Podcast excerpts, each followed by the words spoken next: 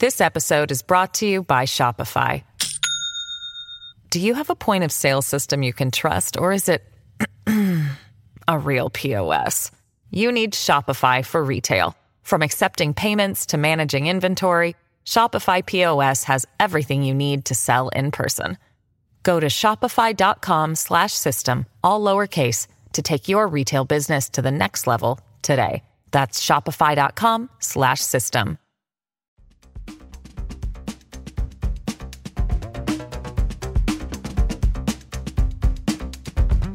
Conoce las noticias más importantes del día. A continuación, te presentamos las 5 noticias más importantes de este jueves 17 de marzo del 2022. Dictan prisión preventiva para Rosa Elena Bonilla y Saúl Escobar.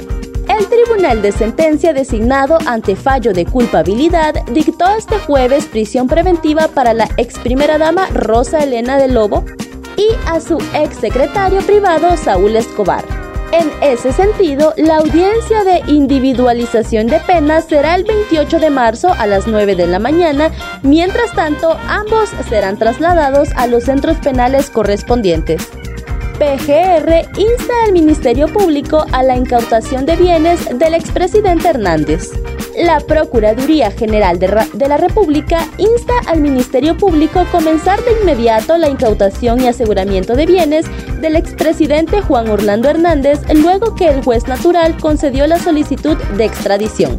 En ese sentido, piden la, incautación de todos los bienes que posea a su nombre el ciudadano Juan Orlando Hernández Alvarado, esto en razón de la solicitud de extradición presentada por el gobierno de los Estados Unidos de Norteamérica, autorizada por el juez natural nombrado por la Corte Suprema de Justicia. En aras de hacer valer el mandato constitucional que se le ha conferido de velar y defender los altos intereses del Estado de Honduras, a tal efecto se insta al fiscal general la aplicación de los artículos 8, 32 y 33 de la Ley de Privación de Dominio. Rosa Elena se quebranta después de escuchar la resolución del juez. La ex primera dama Rosa Elena Bonilla se quebrantó después de escuchar la resolución de la jueza que la declaró culpable junto a su secretario Saúl Escobar. A la esposa del exgobernante Porfirio Lobo se le acusa de apropiación indebida de 12 millones de lempiras al traspasar esa cantidad desde la cuenta de despacho presidencial a una personal a pocos días de dejar el cargo en enero del 2014. Esto es lo que dijo Pepe Lobo sobre el caso de Rosa Elena. El expresidente Porfirio Lobo Sosa se pronunció sobre el caso de su esposa Rosa Elena Bonilla y dijo que toman la resolución con mucho dolor y que los hijos son los que más sufren. This episode is brought to you by Shopify. Do you have a point of sale system you can trust or is it a real POS? You need Shopify for retail. From accepting payments to managing inventory, Shopify POS has everything you need to sell in person. Go to shopify.com/system all lowercase to take your retail business to the next level today. That's shopify.com/system. Detienen a un tercer implicado en el asesinato del padre Enrique Vázquez. La Secretaría de Estado en el despacho de seguridad a través de la Dirección General de la Policía Nacional en relación a los avances que realiza la DPI en la investigación para esclarecer el caso de la muerte violenta del padre José Enrique Vázquez Cálix, procedió en las últimas horas a la detención de una tercera persona en la aldea Los Murillos de Morazán Lloro.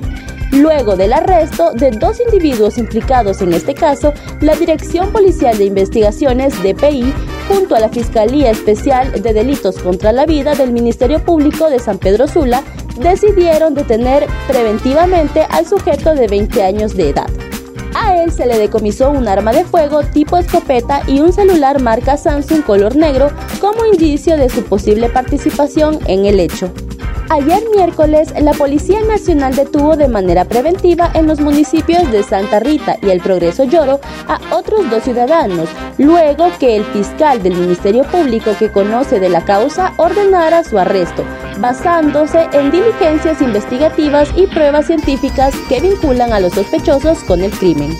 Desde que trascendió el fallecimiento violento del clérigo, la Policía Nacional, a través de la DPI, conformó equipos de trabajo para colaborar con el Ministerio Público para generar líneas de investigación y realizar diligencias que permitieron esclarecer el caso. Para conocer más detalles, puede ingresar a nuestra página web www.latribuna.hn y seguirnos en nuestras diferentes redes sociales.